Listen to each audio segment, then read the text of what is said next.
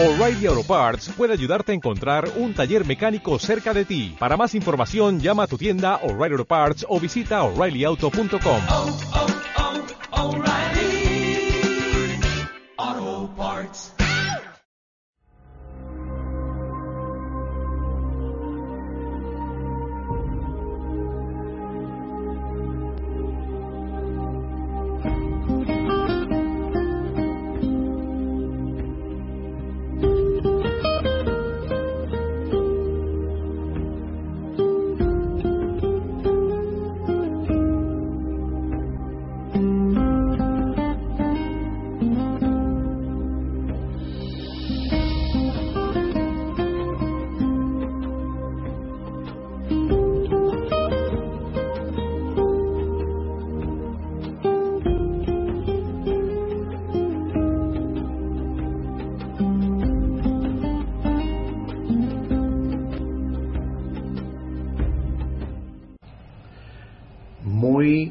buenas tardes a todos los que me siguen por las redes sociales en mi programa Los agravios de Colombia a Venezuela, como un en un contexto histórico y actualmente. Siempre, como siempre, comienzo con la actualidad y después pasamos a el relato o al capítulo del libro escrito por Marco Antonio Ángeles, que es una recopilación de los agravios de Colombia a Venezuela durante 200 años de relaciones después de que se disolvió la Gran Colombia. Y que los políticos venezolanos, diríamos actuales, yo siempre hago una gran referencia porque antes y después de Marcos Pérez Jiménez es cuando cambia en cierta forma esa política aún más eh, agresiva, hipócrita de la oligarquía neogranadina hacia Venezuela. También siempre hago la salvedad de que hay que hacer una gran diferencia entre los que han gobernado Colombia durante 200 años y el pueblo colombiano. Esto no quiere decir que entre el pueblo colombiano no haya las acostumbradas diferencias entre los pueblos, pero como quien ejerce realmente la influencia y el poder de los conflictos entre las naciones son los gobiernos. Entonces me dirijo especialmente a los gobiernos que ha tenido Colombia durante 200 años, que siempre han tenido como objetivo, que lo inició Francisco de Paula Santander, que es avanzar sobre el territorio venezolano o vivir a expensas de las riquezas de Venezuela, que al principio no se, no se vislumbraba claramente porque estaban comenzando las divisiones, pero sí existía la intención, como lo han demostrado, se ha demostrado en múltiples ocasiones y especialmente en la eh, recopilación que ha hecho o que hizo Marco Antonio Ángeles en su libro ya mencionado, sobre el avance sobre territorio. Ahora es sobre riquezas, petróleo. Y bueno, desde que comenzó Hugo Chávez Frías en la presidencia y se declara marxista-leninista, bueno, eh, desde que él comenzó ya había, digamos, una intencionalidad porque eh, Hugo Chávez tuvo, digamos, dos atractivos internacionales muy grandes. Uno fue, eh, yo no diría la reina de Inglaterra, sino los políticos que rodean y que manejan la política exterior de, de la Gran Bretaña, y Fidel Castro. Indudablemente que por su formación, por su origen, eh, Castro tuvo mayores posibilidades de captar a Hugo Chávez y esto dio la excusa perfecta para, eh, bueno, aparte de las acciones que hizo Chávez, que indudablemente muchas de ellas son de, diríamos, de lógica, que es el control de la riqueza de Venezuela. Pero al estar asociado con la influencia, diríamos, de, de Castro, entonces le dio la excusa perfecta a los enemigos, a los depredadores de la humanidad y enemigos de la humanidad, a aquellos que quieren acaparar todas las riquezas, sin importar si la población, los dueños de esa riqueza, reciben o no reciben su justa compensación. Entonces, simple y llanamente, decidieron que este Hugo Chávez tenía que ser satanizado como un enemigo de la humanidad y comenzaron, comenzaron el proceso. Como digo yo, la excusa la tenían. Su asociación con Cuba, un enemigo que tiene sus problemas directamente con los Estados Unidos y como Chávez asumió esa, esa, esa lucha como algo propio, involucrando por supuesto como jefe de Estado a Venezuela, entonces indudablemente que nos colocamos en el ojo del huracán de los, eh, digamos, de los problemas, de las dificultades o los, eh, digamos, la estrategia pues que tenían contra Cuba. Y Venezuela fue, empezó a formar parte pues de ese de ese globo, de ese de ese problema que se que representa Cuba para los Estados Unidos. Indudablemente que como latinoamericanos tenemos que ser solidarios con los latinoamericanos desde México para abajo. Aunque eso es una utopía total porque casi es imposible conseguirlo por la diversidad y las los intereses que se presentan dentro de cada uno de los países de las de los grupos y familias dominantes.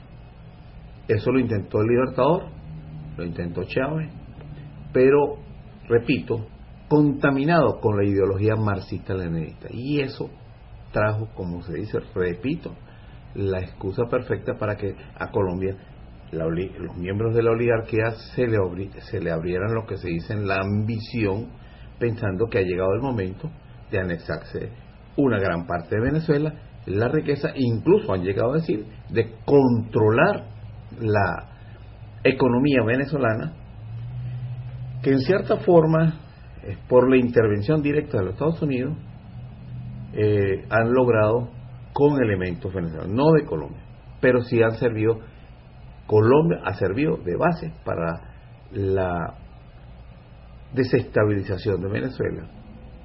Y esto, aunque ellos dicen que eh, les ha creado problemas la migración, bueno, si ellos dicen que tienen un millón de venezolanos, que para mí la gran mayoría, como se ha demostrado, lo he demostrado otras veces por las estadísticas que ha habido, el 60% de ellos son colombianos o hijos de colombianos regresando a su origen. Entonces, pero Venezuela mantiene aún unos 6 o 7 millones de colombianos. Que eso, para cualquier nación, representa un problema geopolítico de enormes proporciones, especialmente cuando desde ese país tenemos antecedentes, o contamos con antecedentes de que han tratado de anexar más territorio venezolano. Por supuesto, con la, por la negligencia y la traición de venezolanos en su tiempo, que hoy en día hay para regalar. Pero ese no es el tema específico, ya eso es mucho más amplio, lo he tocado en, otros en otros programas. El problema está en las acciones de Colombia que perjudican a Venezuela y que han constituido pues una un gran desangradero de recursos de Venezuela y que los políticos venezolanos aplauden como si fuera una gracia, como si fuera una obligación, cuando de, del lado de Colombia su gobierno siempre ha mantenido una política hostil o hipócrita. Vamos eh, a hacer referencia para que ustedes vean cómo, cómo está la situación de Colombia, que sirve de base contra los ataques contra Venezuela, pero a su vez está siendo señalado. Yo he dicho más de una ocasión, Colombia es el país que más ha agredido, Colombia es el país que más ha agredido a los Estados Unidos. Estados Unidos ha participado en montón de guerras, unas que no provocó y otros que bueno, se ha visto involucrado o le ha interesado que ocurran. Eso es público y notorio. Bueno, acumulando todas las, las eh, digamos, los fallecimientos, las pérdidas humanas que ha tenido Estados Unidos en todas las guerras que ha intervenido desde la independencia, se puede decir que nunca ha tenido tantos, tantas bajas como la ocasionada con la producción de caca blanca de Colombia hacia los Estados Unidos. la propia OEA llegó a decir no hace mucho que el 97% de la producción de la caca blanca colombiana va hacia los Estados Unidos. Entonces, fíjense, tres titulares, o unos titulares de lo que está aconteciendo. Estamos hablando, mire, esto es fecha reciente, 11 de abril. Trump vuelve a arremeter contra Iván Duque y acusa a Colombia de enviar criminales a Estados Unidos. Enviar criminales a Estados Unidos. Cuando lo que están dando realmente es su producción de caca, pero estamos hablando de décadas, décadas haciendo eso. Luego, esta es la respuesta de Colombia, sorprendido, ¿cómo? Pero si nosotros hemos sido alabados y tratados con gran cariño y, consideración, porque estamos colaborando con la desestabilización de Venezuela desde el territorio colombiano. Entonces, Colombia dice, responde a las críticas de Estados sobre la droga. Bajamos la producción, pero Estados Unidos tiene que bajar el consumo. Escuchen, indudablemente que Estados Unidos tiene su responsabilidad en todo esto. Pero es que en 1999 se acusa a Colombia de que había duplicado la producción en los últimos años. En el gobierno de Santos vuelve a ser acusada a Colombia de que había duplicado la producción de caca blanca, exportación hacia los Estados Unidos. Es decir, en eh, la producción del 99 la duplican en el 17. Es decir, aumentó la exportación. Y en el gobierno de Trump detectan que sigue aumentando la producción, la entrega, el envío de, caca blanca hacia los Estados Unidos. Y entonces este se atreve a dar esta declaración así diciendo que Colombia respondiendo diciendo que ellos habían bajado la producción pero que, Estados Unidos tiene que bajar el consumo. Fíjense la, la lógica, es como para taparse. Si no hay producción, si ellos bajan la producción, indudablemente que lo que en Estados Unidos va a haber es un problema de escasez. Pero entonces ellos dicen que el problema es que no ha bajado el consumo. ¿Cómo se puede satisfacer una demanda cuando se ha bajado la producción. Entonces es una mentira, es una declaración falsa para incauto, para, para impactar la respuesta. Pero es que no solamente se queda en eso, entonces después viene el señor Duque, como, hacia, como es un mensaje para, para dentro de Colombia y quizás para los alrededores. Dice, a Colombia nadie le tiene que dictar lo que debe hacer. Ojalá que siga con eso sería perfecto. Porque el verdadero enemigo que tiene Estados Unidos en América, auténtico enemigo, se llama Colombia, con su producción de caca blanca. Que toda va, eso no va a, no, no va a producir riqueza, no va a producir bienestar, es destrucción de vidas vidas humanas. Dicen que en Estados Unidos hay 50 millones de adictos.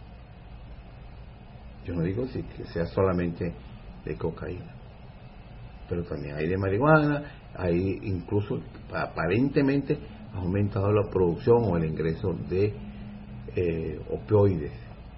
Y hay una epidemia. Yo no hace mucho pasé por el programa, hice unos comentarios pues de una noticia donde están horrorizadas, las cifras son horrorizantes, espeluznantes, las cifras de las personas que están falleciendo por el sobredosis de opioides. Unas 200 personas diarias. Una cosa espantosa. Eh, la noticia es espeluznante, porque las personas cuando se exceden de, esa droga eh, se quedan dormidas, pues se fallecen así. Yo recuerdo un caso de una dos mujeres que se quedaron paradas en un semáforo y, empezaron a ver que pero, no, se quedaron dormidas. No, habían muerto, fallecidas por una sobredosis de opioides, opio pues, y resultó que incluso habían, estaban sus hijos detrás de, en la camioneta. Eso es espantoso. Bueno, para que vean lo que es una agresión. Eso es una agresión. Pero ahorita la campaña es contra Venezuela por el petróleo, el oro. Y Colombia contribuye, se presta su territorio. Su gobierno participa en eso como se han denunciado. Las personas que han detenido han empezado a hablar y han denunciado, han denunciado no, han corroborado la participación del gobierno colombiano en toda la, la planificación de la desestabilización de Venezuela y de la posible invasión, que ya es otro tema. Pero Colombia participa y eso es porque es una política de Estado del gobierno colombiano, de la oligarquía no No importa quién esté allí, no importa. El nombre no importa.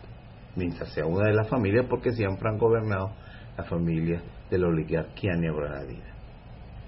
Bueno, finalizado este comentario, quería, bueno, compartir otro de los artículos, otro de los, sí, de los capítulos de los agravios de Colombia y Venezuela. Comienza así que es el 144. Las eh, perdón, los jurispeditos bogotanos se arman y provocan y después usan el, la belicosidad a otras naciones, contra otras naciones. Bueno, no sé, este, bueno, aquí la redacción, voy a repetirlo porque los jurispeditos bogotanos se arman y provocan y después acusan de belicosas a otras naciones. Bueno, bueno, la, realidad es, es que Colombia es agresiva contra Venezuela, crea problemas. Y lo hicieron cuando el 23 de febrero, cuando dijeron que el gobierno era el que había quemado la ayuda humanitaria, cuando ellos sabían que lo habían quemado los eh, guarimberos que estaban del lado colombiano. Eso es más o menos lo que él quiere decir. Que ellos hacen, crean los conflictos y después dicen que son los demás. Perdonen la, confusión en esto, pero a veces esto me imagino que es la forma en que él estaba pensando. No estaba, imagínense ustedes, eso en 1991, que no tenían ni idea de lo que iba a, en lo que iba a participar Colombia años después. Bueno, en 1991 debemos estar en capacidad de combate frente a las apetencias venezolana en el momento de negociar el acuerdo sobre aguas marinas y submarinas del Golfo. Venezuela siempre se ha negado.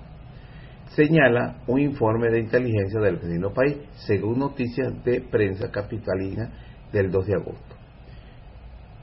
Qué descaro es Venezuela la que ahora tiene apetencias cuando ha sido siempre la que ha soportado pacientemente los códigos, la codicia terrófaga y agresiva de Colombia. La noticia añade que la Fuerza Aérea Colombiana envió al Centro de Instrucción de la Fuerza Aérea de Israel, siempre Israel anda metido en todo este tipo de cosas, a 10 pilotos que reciben instrucciones de combate conjuntamente con, ya les voy a decir por qué, disculpen pero estoy leyendo, ¿no? 87 técnicos colombianos especializados en Mirage. Eh, Colombia le entregó parte, le paga con carbón venezolano de las minas de Cerrejón, como ya he explicado en otra ocasión, él la compra de los aviones Kefir, que son los Mirage, pero producidos por Israel. Especializados en Mirage, quienes se entrenan en el nuevo sistema. Venezuela, y pasen para Belum, si quieres paz, prepárate para la guerra. El cinismo de la oligarquía colombiana no tiene límite. En 1991, el capitán de fragata Alfredo Castañeda Giral, en un importante reportaje publicado en el vespertino El Mundo el 9 de agosto, recuerda que hace cuatro años Colombia intentó provocar una guerra con Venezuela. Cuatro años. Y eso fue con el CAL. La historia de la frontera entre Venezuela y Colombia comienza diciendo está llena de incidentes. Uno de ellos recientemente muy grave ocurrido en el Golfo de Venezuela en el mes de agosto de 1987. En esta ocasión, la corbeta Caldas e Independencia de la con bandera colombiana navegaron durante varios días sin autorización en aguas territoriales de Venezuela. Yo siempre he dicho, Colombia en aquel momento solamente estaba, eh, tentando, amedrentando a Venezuela. Y como antes habían salido corriendo a firmar el Tratado del 41 cuando amenazaron con guerra, entonces la, la Caldas allí era como para decir, ahora sí estamos decididos. Bueno, algo parecido está haciendo Trump con Venezuela, provocando, provocando, basado en los antecedentes que deben haberle enviado los miembros de la oligarquía neogranadiense, diciendo que en Venezuela solamente hay que presionarle para que usted vea cómo se bajan los pantalones. Pero esa presión ha durado 20 años y aparentemente no han seguido. Entonces han ido presionando, presionando cada vez más para ver el límite de Venezuela. Esa es la estrategia colombiana. Por eso hago esta acotación a esta a este párrafo. Colbeta Carla. Sin embargo, el buque neogranadino no acabó de inmediato la orden y tiró anclas en clara provocación. Ello obligó a entrar en acción a las fragatas unidades aéreas venezolanas de combate. Durante nueve días se mantuvo la tensión entre Venezuela y Colombia. Hasta el, 8, hasta el 18 de agosto, las naves colombianas abandonaron nuestro territorio ante la disposición del gobierno de nuestro país de disparar a los invasores. Bueno, yo lo he explicado. Venezuela estaba a tres horas aproximadamente de iniciar la, en los combates contra las corbetas. Y había planes también de atacar bases navales porque se sabía que tenía que haber una respuesta de Colombia. Bueno, entonces había que, en aquel momento, atacar de una vez, ya que se iba a provocar el hundimiento de la corbeta esa. Lo ocurrido en detalle día a día está narrado en este histórico reportaje por el capitán Castañeda Giral, comandante del patrullero venezolano Libertad, testigo y protagonista de aquellos sucesos se recomienda la lectura. Eh, sí, correcto. Yo he compartido de otros personajes, hasta hay una conferencia que está en mi página, en mi, digamos, en mi canal de YouTube. Uno de los primeros videos que subí de una conferencia que dio uno de los protagonistas de esa de ese incidente con el Caldas. Está ahí en, en la página de, de YouTube. Lo puedes conseguir en mi canal Felipe Torrealba, o Felitor, perdón, Felitor. Bueno, personal que, que tripulaba la, la patrullera ARB Libertad PC-14, comandada del capitán de fragata Alfredo Castañeda Giral, teniente de navío Reinaldo Calojero Anduesa, teniente de fragata Fraga Escobar Pignini, Pagnini, perdón, teniente de fragata José Antantín Puerta, maestre de segunda Luis Belmonte Quintero, maestre de segunda José Calderón Duque, maestre de tercera Amílcar Díaz Machado, sargento mayor, y así una sucesiva, disculpen, pero los nombres son largos de todos los que estaban en las fragatas venezolanas. 1991, noticias provenientes de Maracaibo y publicada en la prensa nacional del 25 de agosto señala que un grupo de no menos de 12 hombres, utilizando armas automáticas, hostigó por espacio de tres horas la base de protección fronteriza del ejército venezolano ubicada en el Guasare, jurisdicción del municipio Mara al noroeste del estado Zulia. La acción durante la cual no se registraron bajas de ninguna de las partes aparentemente fue perpetrada por miembros de la guerrilla colombiana. Estaban viendo el hostigamiento. Esto es 1991. No es 2018, 2019. Esta era la forma en que procedía. En aquella época se llegó a decir que eran, diríamos, reservistas o comandos especiales que utilizaba Colombia para hacerlo pasar como guerrillero, para hacer hostigamiento, para decir que estamos este, provocando, estamos listos para una guerra. Ahorita lo estaban haciendo.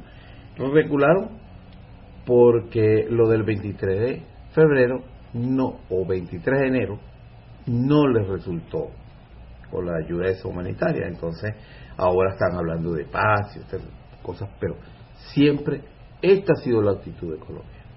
En 1991, o no agarra a sus guerrilleros, no, no cuida su frontera para que haya siempre hostigamiento en Venezuela, contra Venezuela. 1991. Una marcha de petróleo avanza por el río colombiano hacia Venezuela y causa graves daños ecológicos tras el atentado de la coordinadora guerrillera Simón Bolívar realizó el 23 de agosto contra el principal oleoducto de Colombia. Los ríos afectados son Catatumbo y el Miraflores. Eso es constante. 1991. En la encuesta de un diario de la capital, publicada el 16 de septiembre, a la pregunta, ¿aprueba usted la integración entre Colombia y Venezuela? dio el resultado siguiente, sí, 43%, no 49%, no sabe, no quiso responder el 7.3%. Había una campaña brutal desde la llegada de Carlos Andrés Pérez al poder para la colombianización. ellos llamaban integración, pero realmente basado en estudios económicos era la colombianización de Venezuela. ¿Por qué? Porque la inmigración de Venezuela no se iba a Colombia. Lo que se iba a Colombia eran los empresarios para producir más barato y traer los productos de Colombia a Venezuela. Pero lo que estábamos sufriendo los venezolanos era una invasión silenciosa de millones de colombianos, como sigue sucediendo en la actualidad, ahora incentivado con los anuncios del gobierno de que 450 mil familias colombianas tienen vivienda construida por el gobierno revolucionario. Pero no se dan cuenta de la estrategia neogranadina. Quizás estas familias no lo saben, pero son un incentivo para que sigan pasando hacia Venezuela. Porque si bien es cierto, se han, salido de Venezuela muchos, en gran parte los colombianos se han quedado en Venezuela. Porque saben que mejor que Venezuela no hay otro país ni Ecuador, ni Perú, ni Chile, ninguno, porque es muy diferente. El, la forma en que son acogidos los colombianos en Venezuela no lo hacen, no ocurre partes del mundo. Bueno, vamos a seguir con este capítulo. 1991. La internacionalista, el internacionalista Rafael Sureda Delgado en un programa de televisión realizado a fines de septiembre, aprovechando una de las preguntas, manifestó que alguien le tendría que decir a Carlos Andrés Pérez que no hablara de la delimitación de aguas marinas y submarinas en el Golfo de Venezuela, porque esa era la intención. Carlos Andrés Pérez es un colombiano, era un colombiano. La intención era dividir el Golfo y no las aguas marinas y submarinas de la plataforma continental en, en, el mar abierto. Que no hablara de la delimitación de aguas marinas y submarinas en el Golfo de Venezuela. Pues automáticamente la población se hacía esta interrogante, si el Golfo de Venezuela es de Venezuela, ¿por qué estamos delimitando con Colombia? Una, una pregunta lógica y comprensible que provoca rechazo a lo dicho por el primer magistrado. Entre otras consideraciones, dice Sureda Delgado que psicológicamente impresiona mal, puesto que si algo es mío, no tengo por qué delimitarlo con nadie. Pero es que Colombia tenía un agente en la presidencia de Venezuela. Todo el mundo lo sabía. Como en Venezuela se permitió, por ejemplo, que fuera candidato presidencial Teodoro Pecó, habiendo nacido en Rumanía. Y eso, esa es la política venezolana. Y también dicen que hay dudas de la, el, la, el lugar de nacimiento de Nicolás Maduro. Bueno, hasta aquí el capítulo 144. Qué extraño. Sí, 144, perdón. 144, yo no sé. Yo creo que al principio dijo 143. Me corrijo, pero es el 144 de los agravios de Colombia a Venezuela. Bueno, los espero en un próximo capítulo.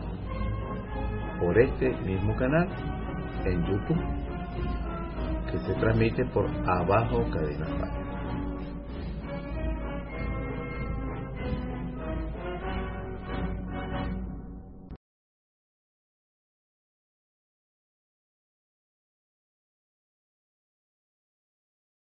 ¿No se merece tu familia lo mejor? Entonces, ¿por qué no los mejores huevos? Ahora, Egglands Best están disponibles en deliciosas opciones. Huevos clásicos, de gallina libre de jaula y orgánicos de Egglands, que ofrecen un sabor más delicioso y fresco de granja que le encantará a tu familia. En comparación con los huevos ordinarios, Egglands Best contiene la mejor nutrición como 6 veces más vitamina D, 10 veces más vitamina E y el doble de omega 3 y B12. Solo Egglands Best. Mejor sabor, mejor nutrición, mejores huevos. Visita egglandsbest.com para más información.